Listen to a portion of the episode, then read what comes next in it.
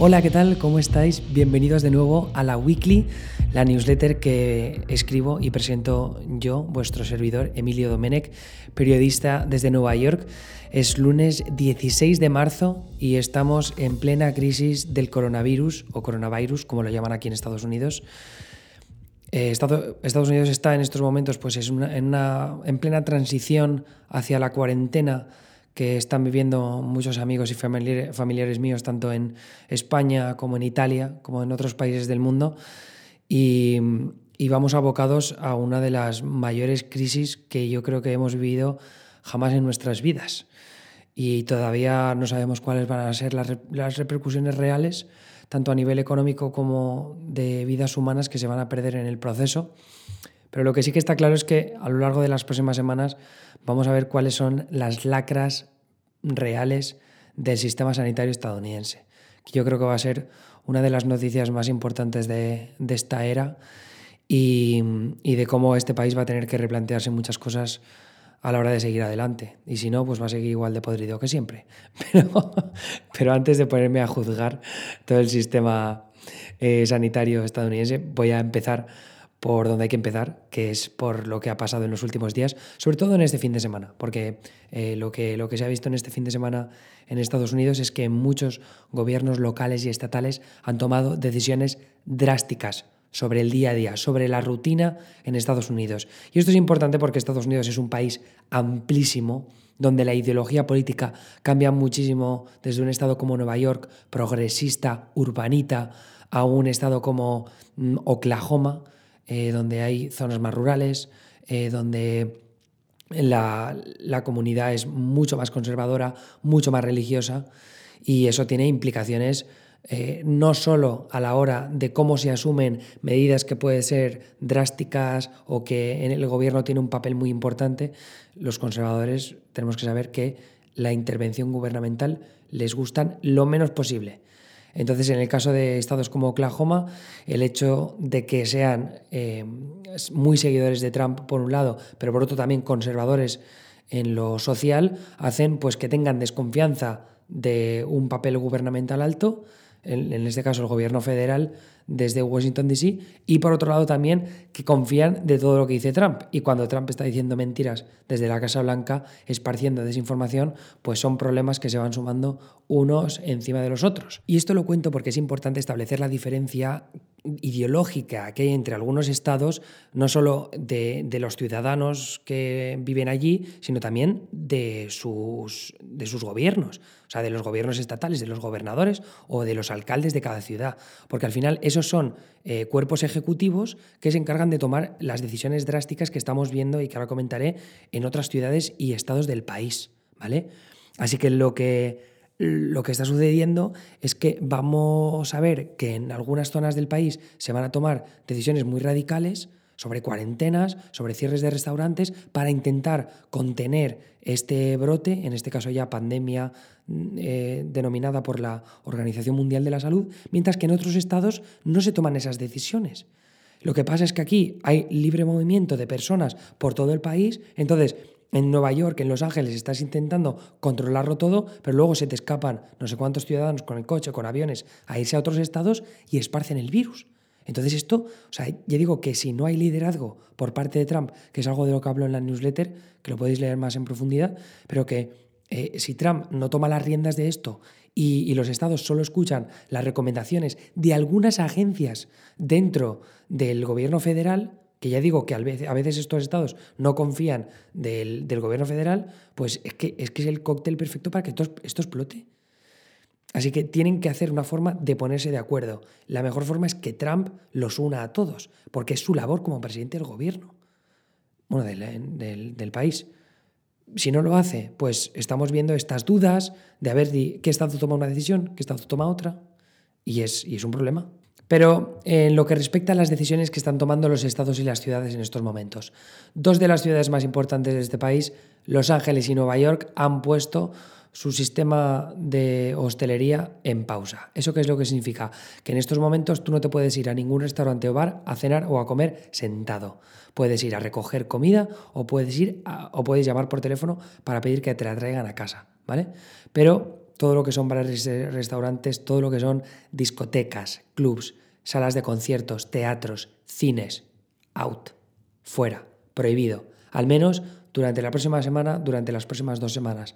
Es posible, y sabiendo que ahora cada vez más se están haciendo test a mayor escala, es algo que ya expliqué en el, en el podcast anterior de la Weekly, en el domingo pasado, que el problema de los test es que no se han hecho lo suficientes y por tanto no tenemos eh, una medición exacta de cuál es la envergadura del problema que tiene Estados Unidos en estos momentos con el coronavirus.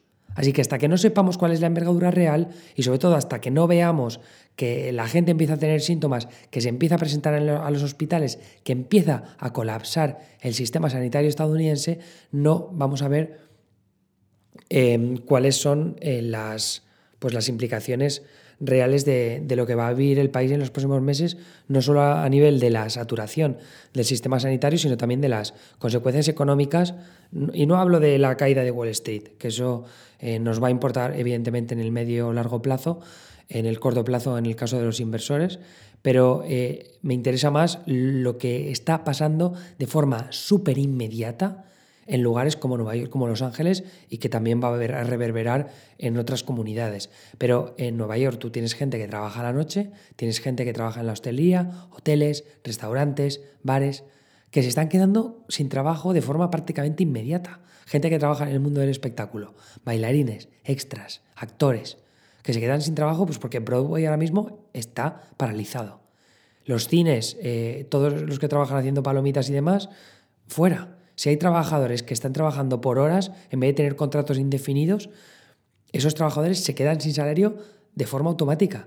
Y en, Nueva York, gracias al cielo, por ejemplo, en este estado, tienen una baja eh, por enfermedad remunerada que me parece que es hasta dos semanas por año trabajado, que no es mucho, ¿eh? vamos a ser sinceros, no es demasiado pero al menos es algo, porque hay muchos estados como, como la baja por enfermedad remunerada no está regulada a nivel federal en este país, eso significa que hay muchos estados en los que en el momento en el que la crisis del coronavirus se, se dispare un poco, hay mucha gente que se va a quedar sin trabajo y por tanto no va a poder cobrar absolutamente nada y se van a quedar muy expuestos ante lo que puede pasar más adelante.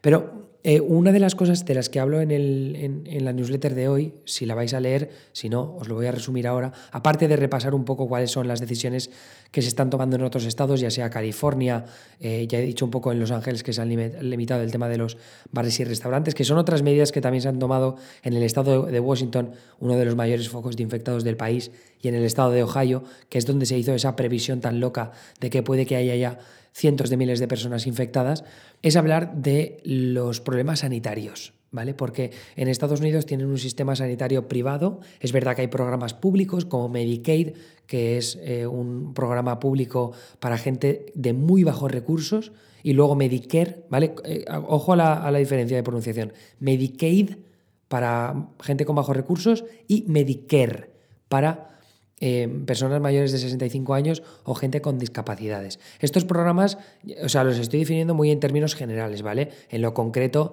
hay pues requisitos que se tienen que cumplir para unos ah, y otros. En Medicaid, por ejemplo, eh, tienes un servicio sanitario mucho más amplio de lo que te da Medicare, sobre todo en Medicare, en el caso de que tengas más de 65 años y tengas más dinero, pues no te cubre tantas cosas o, o tienes que pagar un extra añadido para tener servicio, o sea, unos servicios sanitarios más amplios. Entonces, es un sistema muy complejo, pero yo en la newsletter lo he intentado resumir lo máximo posible para hacerlo más fácil.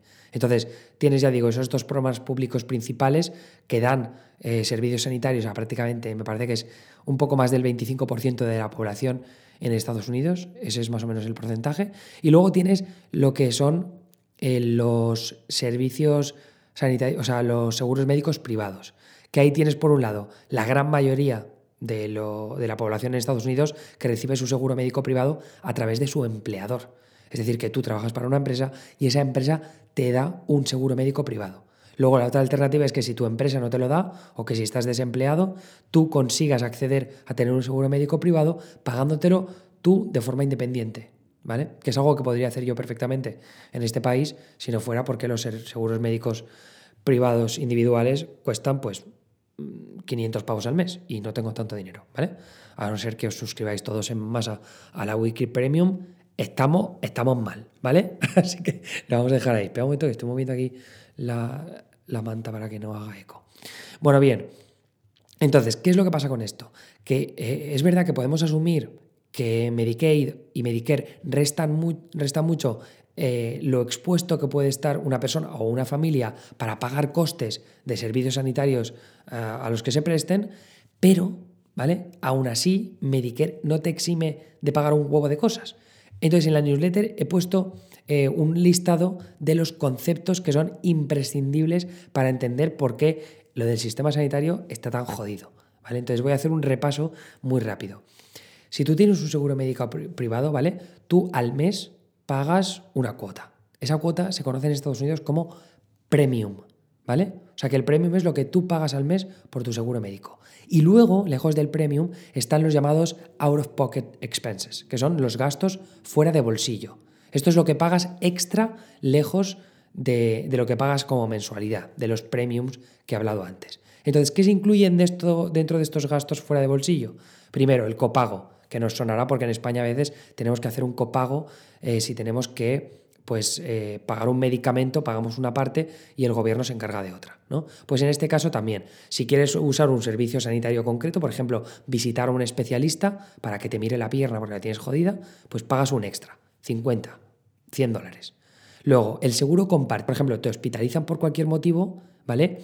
Eh, hay un porcentaje de ese gasto que te lo cubre el seguro médico y otro porcentaje que lo pagas tú. Echémosle 80% del seguro médico te lo paga, 20% lo pagas tú. Y luego está el deducible, el deductible, ¿vale? Que se conoce en Estados Unidos. Esto es porque si tú tienes un seguro médico privado, hay siempre, bueno, no siempre, pero casi siempre, una cantidad mínima que tienes que gastar tú por tu cuenta antes de que el seguro médico empiece a compartir contigo los gastos sanitarios que vayas a tener. El ejemplo que he puesto yo, ¿vale? Tú imagínate que pagas mil dólares de premium de tu seguro médico al mes. ¿Vale? Yo pago todos los meses mil dólares al mes para tener mi seguro médico. Que eso pues me da acceso a distintos servicios. Si tengo un accidente, venga la ambulancia y me lo cubra, ese tipo de cosas, ¿vale?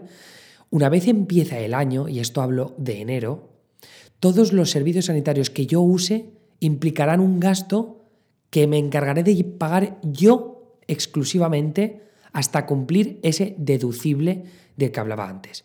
¿Qué significa esto? Que si el deducible es, como en mi seguro médico de ejemplo, de 2.000 dólares, hasta que yo no gaste 2.000 dólares en servicios sanitarios, por, por, las visitas que vaya teniendo a los médicos o al hospital, hasta que no llegue a esos 2.000 dólares, el seguro médico que tengo contratado no va a empezar a ayudarme a pagar las facturas. ¿Vale? Luego, aparte, el copago. Si yo voy un día al médico a visitar a un especialista, yo también tengo que pagar un copago de 100 dólares que es externo, que no tiene nada que ver ni con los deducibles, ni con las premiums, ni con lo que paga el seguro. ¿Vale? Así que ya tenemos aquí dos gastos extra. Si, por ejemplo, yo tengo una lesión deportiva que me cuesta 1.200 dólares, perdón, sí, 1.200 dólares de visitas al hospital, esos 1.200 dólares significan que se quitan de mi deducible. Es decir, que estoy ahora si yo tenía un deducible de 2.000 dólares, ahora tengo 800 que todavía tengo que gastar antes de que mi seguro médico me eche un cable. Vale, pues ahora pongamos, lo vamos a, grabar, vamos a poner que voy a tener una vida muy jodida y de repente tengo una puta apendicitis. ¿Vale? Entonces la apendicitis la tengo de urgencia, me tienen que llevar al hospital en, en ambulancia y eso significa que me tienen que hacer una operación quirúrgica también en el hospital, no sé qué todo el tratamiento, la operación quirúrgica, el desplazamiento al hospital, el ingreso, al final es una factura de 10.000 pavos, ¿vale? Entonces, de 10.000 pavos, evidentemente ya se cubren esos 800 dólares que yo tenía que pagar para cubrir el deducible y a partir del resto, esos 1.200, o sea, perdón, 9.200 dólares que quedan por detrás, que todavía no se han pagado en la factura del hospital por la apendicitis, eso ya lo puedo compartir con mi seguro médico. Es decir, que quedan por detrás 9.200 al seguro médico, que serían 7.360 em, dólares, y yo pago el 20% restante de 1.840 dólares.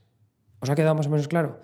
Eso lo que significa es que solo en un año, por una lesión deportiva y una apendicitis imprevista, y teniendo seguro médico, por el que pago 1.000 pavos al mes, ¿vale? Al final, en total, con la premium, con el copago, con el deducible Y con el seguro compartido he invertido en mi sanidad en un año 16.000 dólares.